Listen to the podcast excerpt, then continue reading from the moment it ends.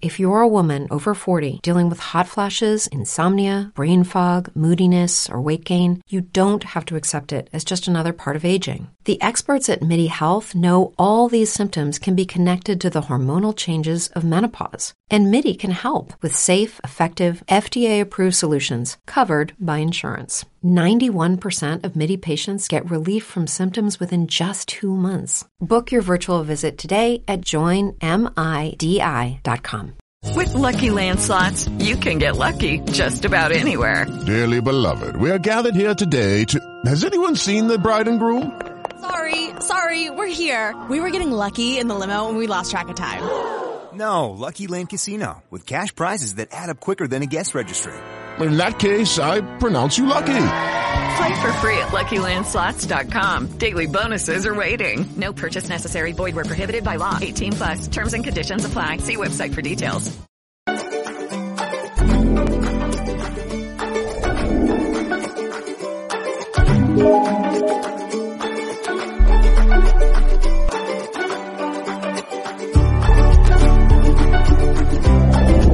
Disrumpiendo nutricionalmente hacia una mejor salud.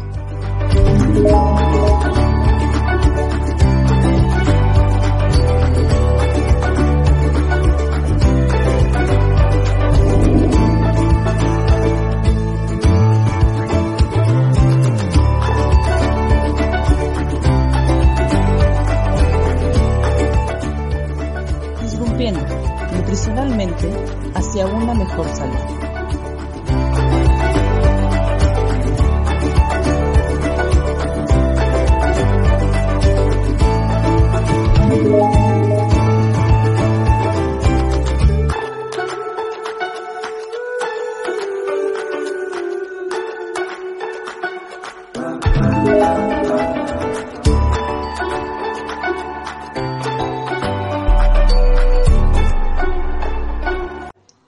Bueno, pues ya vamos a iniciar. Itzel, adelante. Todo muy bien por aquí.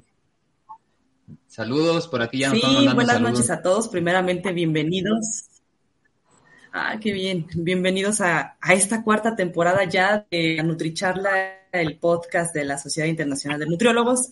Y bien, pues quiero comentarles que a lo largo de estas tres temporadas ya hemos podido compartirles muchos temas con respecto a la parte nutricional, grandes profesionales que nos han acompañado. Y precisamente el día de hoy eh, vamos a tener un, excelente episodio de la mano de un excelente profesional de la nutrición, especialmente en el área clínica. Es el licenciado de nutrición Luis Zavala, quien nos va a estar acompañando para hablar del tema ayuno prolongado eh, en la parte de eh, pacientes hospitalizados. Además, acompaña el nutriólogo Ledesma, con quien, bueno, vamos a estar compartiendo también algunos comentarios con respecto a este tema.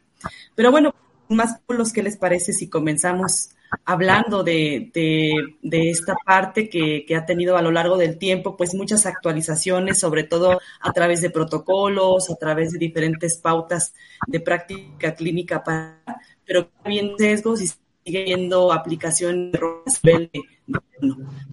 Maestro Zavala, pues si gusta podemos comenzar con algunas generalidades del ayuno, algunos conceptos básicos propios del tema. Muy bien, muchísimas gracias Itzel por la presentación y por tus palabras. Máster, eh, muchísimas gracias por la invitación a estar el día de hoy con ustedes en este podcast. Eh, pues bien, por definición el ayuno es la privación de ingerir bebidas o nutrientes. Y ojo que estoy diciendo nutrientes, ¿sí? Eh, el, ayuno eh, es una práctica hasta cierto punto de rutina dentro de la estancia hospitalaria, que es hacia donde nos vamos a enfocar el día de hoy. Generalmente cuando se ingresa al área hospitalaria, cuando llegas a urgencias, pues muchas ocasiones es un ayuno, como espérate, vamos a ver qué, qué está pasando, vamos a ver si estás apto o no para comer. Y pues generalmente lo primero que se hace es hidratar, ¿no? En los pacientes. Eh, por ahí recuerdo alguna vez una, un pase de visita con el doctor León, que en, ese- en aquel entonces fue mi jefe de enseñanza en acá en el hospital en Pátzcuaro. Me decía, lo, el primer paso para la mayoría de las situaciones en urgencias es hidratar. Sí, sabemos que tus calorías, tus infusiones, tus ondas, etcétera, que tú ya conoces, eh, pues estás ávido, estás ansioso por conectarlas, pero espérate, primero vamos a hidratar, primero vamos a evaluar al paciente, primero vamos a saber qué está sucediendo y de ahí, ahora sí, pues vamos a nutrir, ¿no? Entonces, eh, como apertura al ayuno hospitalario es eso, que casi todos de rutina entran en ayuno para ser eh, observados, ser evaluados y de ahí pues, ya eh, decidir qué, qué, se va a hacer con este paciente, ¿no? Entonces, ese es el ayuno. Ah, también es importante y bueno, es algo que yo comento en la mayoría de las eh, charlas, de las conferencias, clases que yo doy acerca de la nutrición clínica.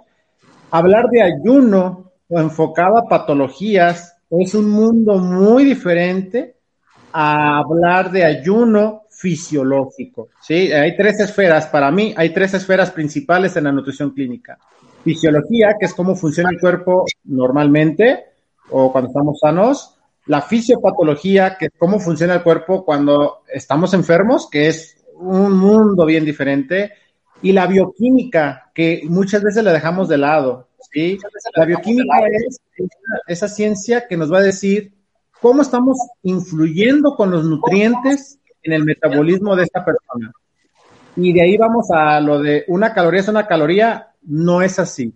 No porque un gramo de carbohidrato y un gramo de proteína tengan cuatro kilocalorías, significa que el impacto bioquímico será igual de un carbohidrato al de una proteína, ¿no?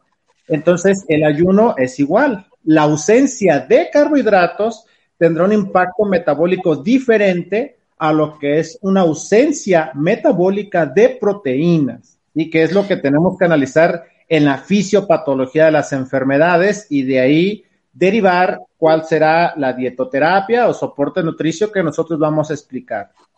Muy bien, Zavala. Quiero agregar un poquito en la parte bioquímica que acabas de mencionar. Es, es, es prudente ahorita mencionar que en tema, en el estado homeostasis de la homeostasis de la glucosa, eh, tenemos primero eh, la primera, eh, digamos, etapa o estadio el primer estadio nivel 1 que es postpandreal, que más o menos es, transcurre entre las 0 horas y 4 horas de transcurrir, ¿no? Ese, ese ayuno, ese, ese, este, digamos, falta de consumir algún alimento y ahí el principal combustible que entra en acción, pues es la glucosa. Luego tenemos el, el, el estadio 2, que es ya un ayuno digamos, mm, entre 4 y 12 horas de alimentos, en, eh, sin alimentos, perdón, en el cual ya ahí empieza, ya empieza ahí el cerebro, principalmente, eh, a ir introduciendo cuerpos cetónicos, eh, obviamente que todavía su base es el consumo de glucosa, pero también ya, ya ahí los músculos y el hígado principalmente ya ah, están utilizando ácidos grasos, ¿verdad? Por el proceso este de que se aumenta el glucagón, las, este, eh, eh, y entran ahí los procesos ya químicos. Eh, y otro estadio interesante que por aquí tengo apuntadito, que sería el, la inanición precoz, que es ahí, en ese punto donde nos vamos a enfocar un poquito más, y en la inanición tardía en el hospital. ¿verdad? Así es. Bien, el, cito al maestro Trujano, que bueno, fue maestro de, de, ambos acá en, la licenciatura. Eh, Itzel, pues también lo he escuchado en algunas conferencias que ha tenido eh, la oportunidad de venir acá a Pátzcuaro o si ella lo ha visto en alguna otra ciudad. Eh, recuerda que él siempre cuando hablaba de nutrición clínica nos decía que hasta el 90% de los ayunos hospitalarios no tenían fundamento clínico, ¿sí? Porque, pues bueno, es, es, es, es, entendible que el médico que está a cargo de un paciente, pues no es su especialidad la nutrición, como nosotros, es entendible que no es nuestra especialidad los medicamentos. Ellos, algunos todavía, porque sí hay muchos médicos que realmente conocen mucho más la nutrición que, tu servidor. Eh, son, son unas eminencias. Tenemos al doctor Castillo, por ejemplo, que es un doctor, pero te apuesto que nos triplica el conocimiento eh, si no puede comer por la boca, déjalo en ayuno. O sea, esa es la típica práctica que afortunadamente cada vez es menos frecuente encontrarla, pero era o por la boca o ayuno. Y pues sabemos que tenemos otras dos vías de soporte nutricional. Por eso ahorita dije dietoterapia o soporte nutricio, porque sí puede ser una dietoterapia por vía oral, pero también puede ser un soporte nutricio, que ahí tenemos pues dos áreas, la vía enteral y la vía parenteral, que estamos nutriendo. Por eso ahorita hablé de privarse de nutrientes, porque eh, eso es el ayuno, ¿no? Y, y, esa era la praxis que ellos hacían, y como bien lo, lo, lo comentaba en aquel entonces el maestro Trujano y que sigue vigente, eh, prácticamente el 90% de los ayunos hospitalarios no tienen fundamento clínico, que eso orilla a los pacientes a la inanición que comentas. Sí, igual, de igual manera de ahí también un aspecto bien importante, perdón, ahí podríamos destacar la, la, importancia como del proceso de cuidado nutricional, que justamente también nos va a dar estas pautas para saber a quién de forma más eh, precisa podemos estar interviniendo nutricionalmente ante la detección de este precisamente la evaluación nutricional propia del, del paciente, que ahí nos va a permitir pues dar también un fundamento en este caso a nivel hospitalario para que entiendan que la parte nutricional influye. Evidentemente, en algunos hospitales aún no está bien establecido esa parte de nutrición precoz y ciertamente hay que estarlo fundamentando que en algunos pacientes va a ser necesaria por, algunos tamizajes probablemente o por la misma evaluación nutricional roja y cuidando sobre todo parte de, del riesgo.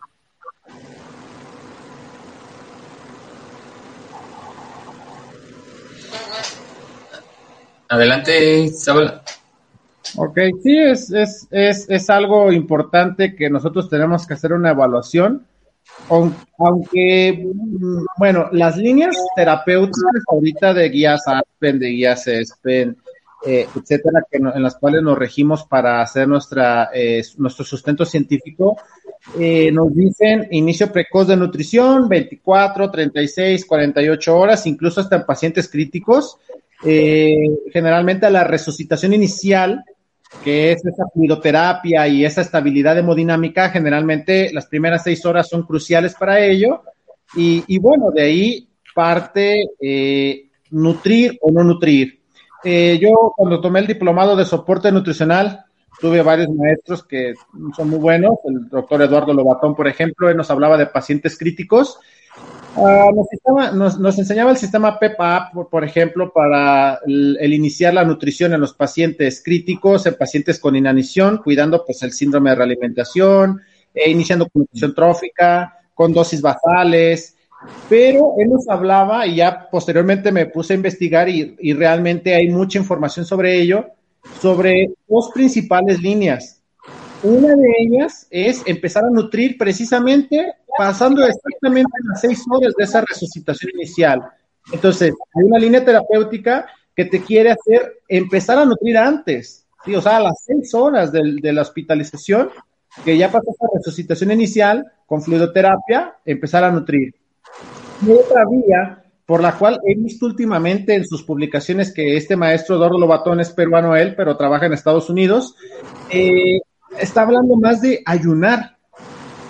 Y hay cierta evidencia, ciertos estudios de darle al cuerpo esa, esa posibilidad de autofagia, darle esa posibilidad de regeneración, pero bueno, son, son líneas, son líneas de investigación. No, no podemos hablar de que, de, de, de que sea una realidad, pero puede ser que esos paradigmas cambien, ¿sí? Eh, bueno, lo que ahorita se sabe es que si empezamos a nutrir de manera muy, muy, muy anticipada, cuando todavía hay inestabilidad hemodinámica, pues podemos causar un esquema intestinal, podemos eh, causar perfusión tisular y podemos complicar más al paciente. Entonces, eh, yo siempre digo, o a veces me preguntan cuando doy clases de fundamentos de nutrición enteral, ¿y cuándo puedo iniciar a nutrir? Es muy variado necesitas contextos clínicos, necesitas enfermedades, patologías.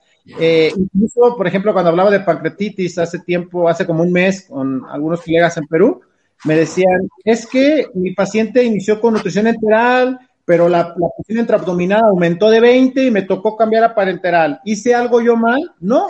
Muchas veces la, la misma fisiopatología, de la enfermedad hace que el paciente se complique. No, ni, a veces el personal de salud ni, ni, es héroe ni es villano, a veces el curso natural de la enfermedad hace que, el paciente se complique por situaciones que están fuera de nuestro alcance y pues tenemos que tener esa, eh, esa flexibilidad a poder adaptarnos a nuestro paciente. No hay una línea, una línea directa, no hay, yo siempre he dicho que la nutrición no hay hilos negros, realmente no los hay, o no que yo los conozca, pero no hay una línea que seguir entre cuándo romper el ayuno, que cuánto tiempo debo esperar, es mucho encaminado el contexto. Sí, Zavala, y sobre todo si lo aterrizamos en un hospital, supongamos que tenemos un paciente bueno, que va a ser operado del apéndice, que va a ser operado en alguna sección de, la cavidad blanda, de em, donde se encuentra el estómago, las vísceras, el eh, intestino grueso, el intestino delgado, alguna operación por esa zona, pues siempre ahí sí recomiendan que no tenga este alimentos, ¿verdad? De ciertas horas eh, cierta inanición de hasta 12 horas o hasta 24 horas de preferencia para poder eh, eh, tener el protocolo para la operación. Pero no quiere decir... Déjame comentarte ahí algo. Fíjate que existe el protocolo ERAS, se llama, bueno, es una abreviatura en inglés de Erasing Recovery After Surgery, que traducido al español, pues es recuperación pronta posquirúrgica y en algunas cirugías, sobre todo esto inició en cáncer de colon, eh, es importante nutrir incluso hasta dos horas antes de la cirugía, siempre y cuando haya anestesia epidural. Y una noche antes se nos sugiere de la cirugía pasar cargas de glucosa eh, para poder mejorar la eh, resistencia a la insulina y para poder mejorar eh, todo ese estado proinflamatorio que se va a generar de la agresión, que es una cirugía, a final de cuentas, aunque sea necesaria, sigue siendo una agresión para el cuerpo.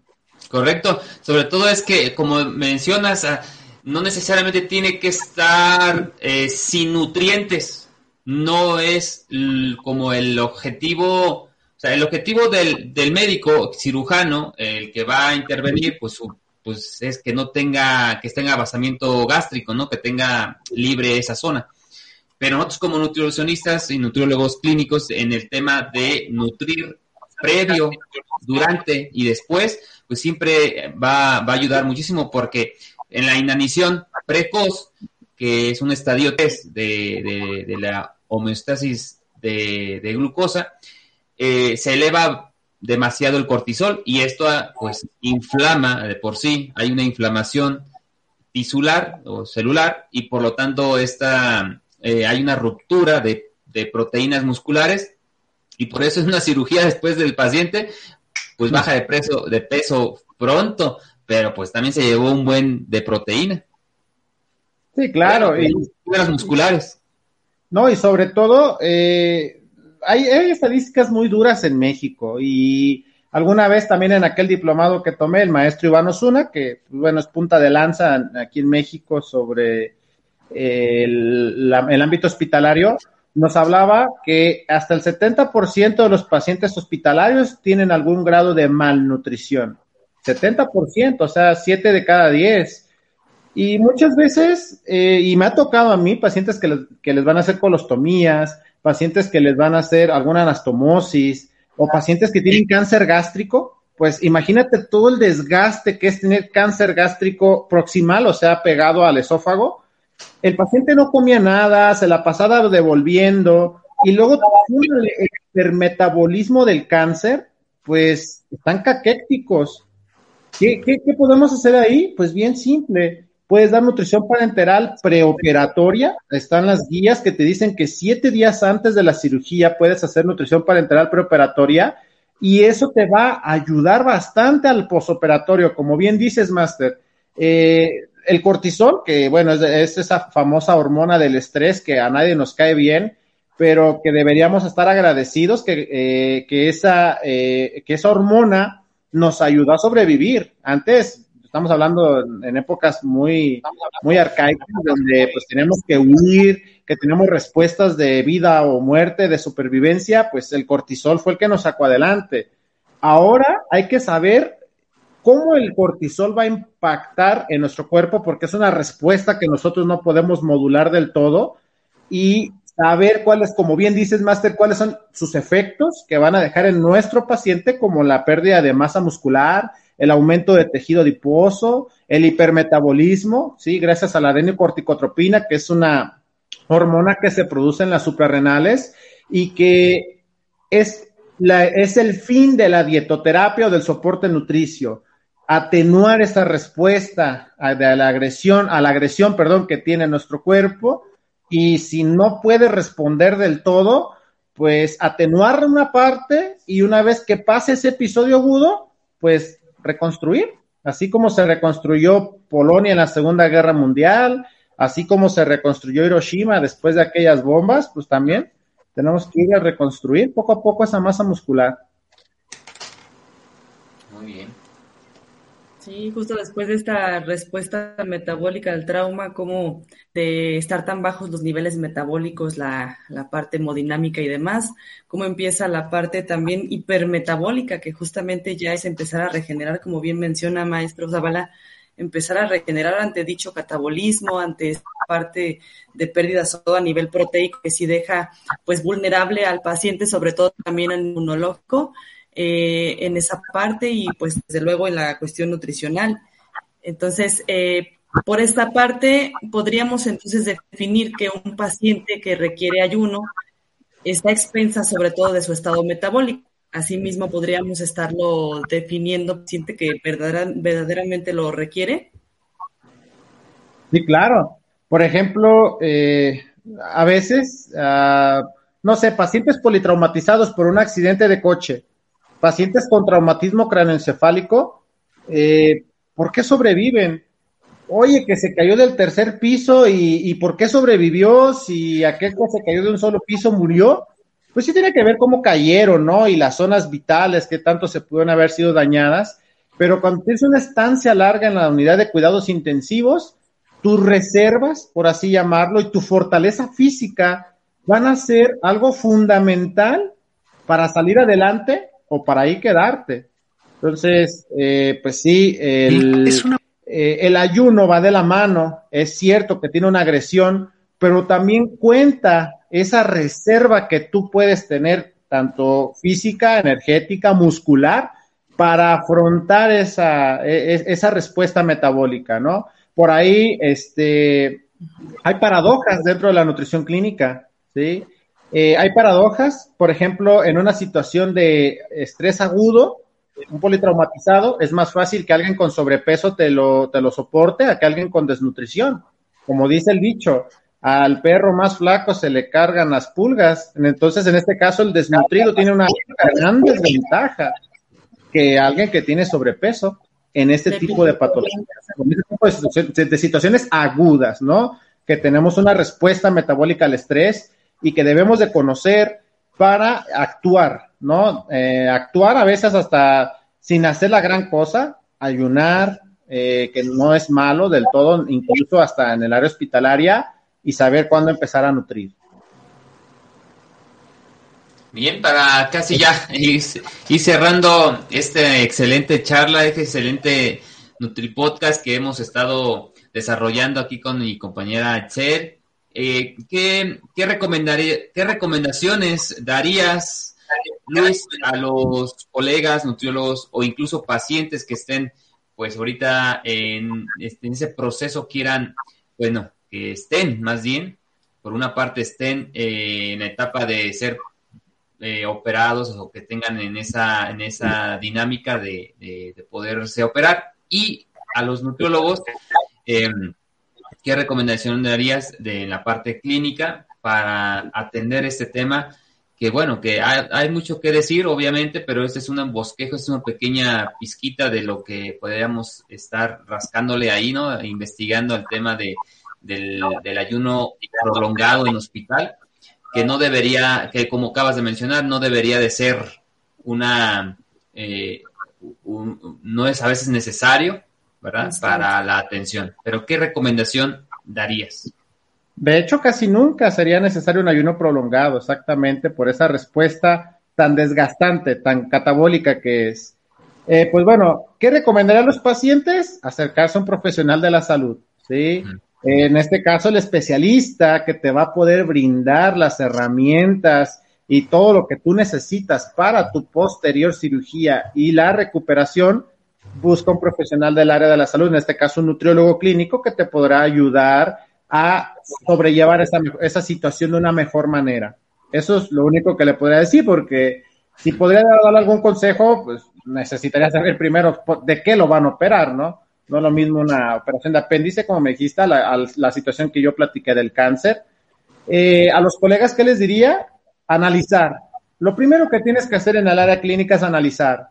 Eh, yo sé que hay guías que dicen, ¿sabes qué? Al paciente con la COVID-19 dale 30 kilocalorías por kilogramo, dale omega 3, dale vitamina D y te sueltan ahí un montón de, recomendaciones. Pero son generalidades. Tú tienes que de esas generalidades adaptar al contexto clínico de tu paciente. Ahorita cité el ejemplo de paciente con cáncer gástrico proximal. ¿Qué le iban a hacer en la cirugía? Le iban a hacer una gastrectomía, le iban a quitar todo el estómago, ¿sí? pues si le quitan todo el estómago, ya sabes que vas a tener que nutrir a yeyuno. Ah, pues la nutrición enteral a, largo plazo es una yeyunostomía. Perfecto. Esa es la, eso es lo que tú harías en ese paciente. Pero ¿qué tal si te llega otro paciente con cáncer gástrico también distal? ¿Qué, ¿Qué, qué, significa distal? Que está hasta el final del estómago, pegado al duodeno. Bueno, ¿qué hace ahí el cirujano? A expensas de un análisis clínico, porque no, no, no, no siempre es así hacen algo que se llama una gastroyeyuno anastomosis. Cortan el estómago, cortan el, eh, yeyuno, los unen y casualmente ese paciente muy probablemente sí te pueda comer por vía oral. Y si tú dices, ah, es que el paciente de la cama fulana, yo vi que le hicieron una yeyunostomía y lo tengo que nutrir así porque los dos tenían cáncer gástrico. Híjole, pues, ¿por qué le haces una yeyunostomía? ¿Por qué lo tienes metiéndole por un, por un catéter ahí la, la, la nutrición? si tú puedes alimentarlo por vía oral y hacer más fisiológica esa nutrición y hasta un impacto psicológico mejora la recuperación de su cirugía. Entonces, tienes que analizar contexto clínico. A veces, eh, cuando me, me llaman para dar alguna charla, alguna conferencia, y me lo han dicho, se van decepcionados porque pues casi, casi quisieran decirle que yo les dijera, hazle así, hazle así, hazle así, si tienes un paciente con cáncer gástrico, si tienes uno con COVID, si tienes uno con, eh, pero por el simple hecho de del diagnóstico, tener una línea como un tumbaburros de qué hacer, y no es así, tienes que analizar. Entonces, ese es el consejo que yo daría a los colegas, analizar el contexto clínico y con tus herramientas decir, ah, yo ocupo un desarmador plano, o, ocupo un desarmador de cruz, porque la altura de mi tornillo pues es plano o cruz. Aquí es igual. aplicando la analogía a, a, la nutrición, pues sí, los dos son desarmadores, pero uno te va a servir para una función y la otra para la, la que se ocupe, ¿no? Excelente. Adelante, Cel. Cierre. Vamos a cerrar, Cel. Hacer el cierre. Sí, pues justamente como ya decíamos en un principio, es un tema que requiere mucha más profundidad para poder conocer lo que nunca se termina de conocer. En realidad la nutrición es muy dinámica y difícil podemos estandarizarlo tal cual o pasos a seguir, como bien decían. Más bien es este pensamiento crítico que debemos de desarrollar a lo largo de la práctica y poder pues tener esa capacidad de tomar decisiones a partir de cada paciente. Decíamos bien que cada nutriólogo nos regimos por el depende y sí, justamente es así, depende de cada paciente para poder otorgar un tratamiento nutricional.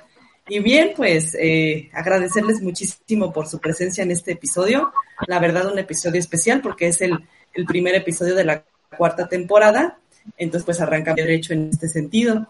Y agradecerles también a las personas que nos ven y nos escuchan. No sé si tienen algo más a terminar.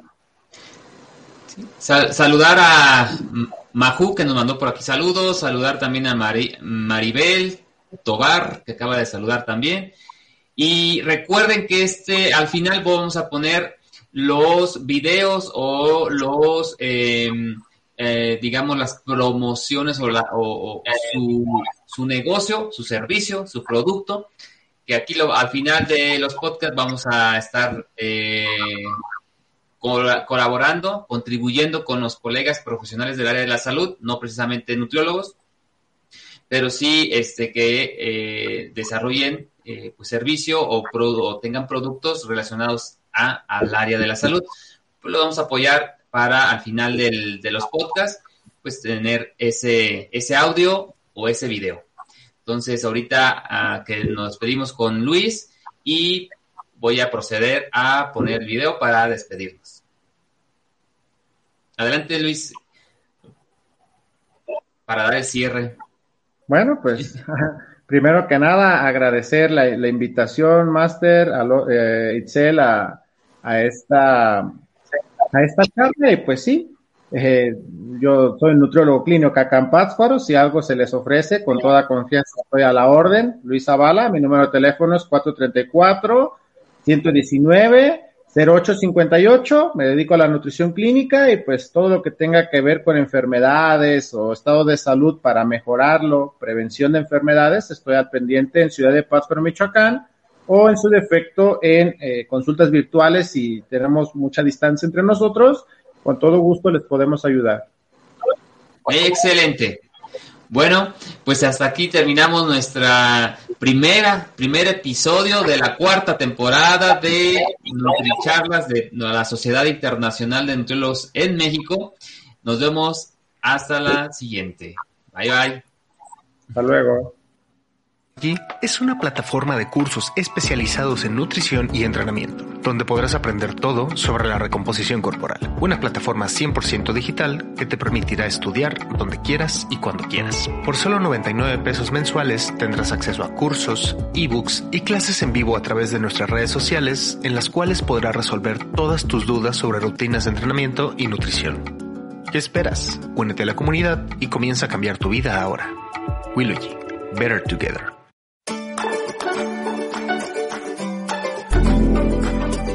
Is Ryan here, and I have a question for you. What do you do when you win? Like, are you a fist pumper? A woohooer, a hand clapper, a high fiver. I kind of like the high five, but if you want to hone in on those winning moves, check out Chumba Casino. At ChumbaCasino.com, choose from hundreds of social casino style games for your chance to redeem serious cash prizes. There are new game releases weekly, plus free daily bonuses. So don't wait. Start having the most fun ever at ChumbaCasino.com. No purchase necessary. BGW. Void were prohibited by law. See terms and conditions. 18 plus. Dale más potencia a tu primavera con The Home Depot. Obtén una potencia similar a la de la gasolina para podar, recortar y soplar con el sistema OnePlus de 18 voltios de Ryobi desde solo 89 dólares. Potencia para podar un tercio de un acre con una carga. Potencia para recortar el césped que dura hasta dos horas. Y fuerza de soplado de 110 millas por hora. Todo con una batería intercambiable. Llévate el sistema inalámbrico OnePlus de 18 voltios de Ryobi. Solo en The Home Depot. Haces más. Logras más.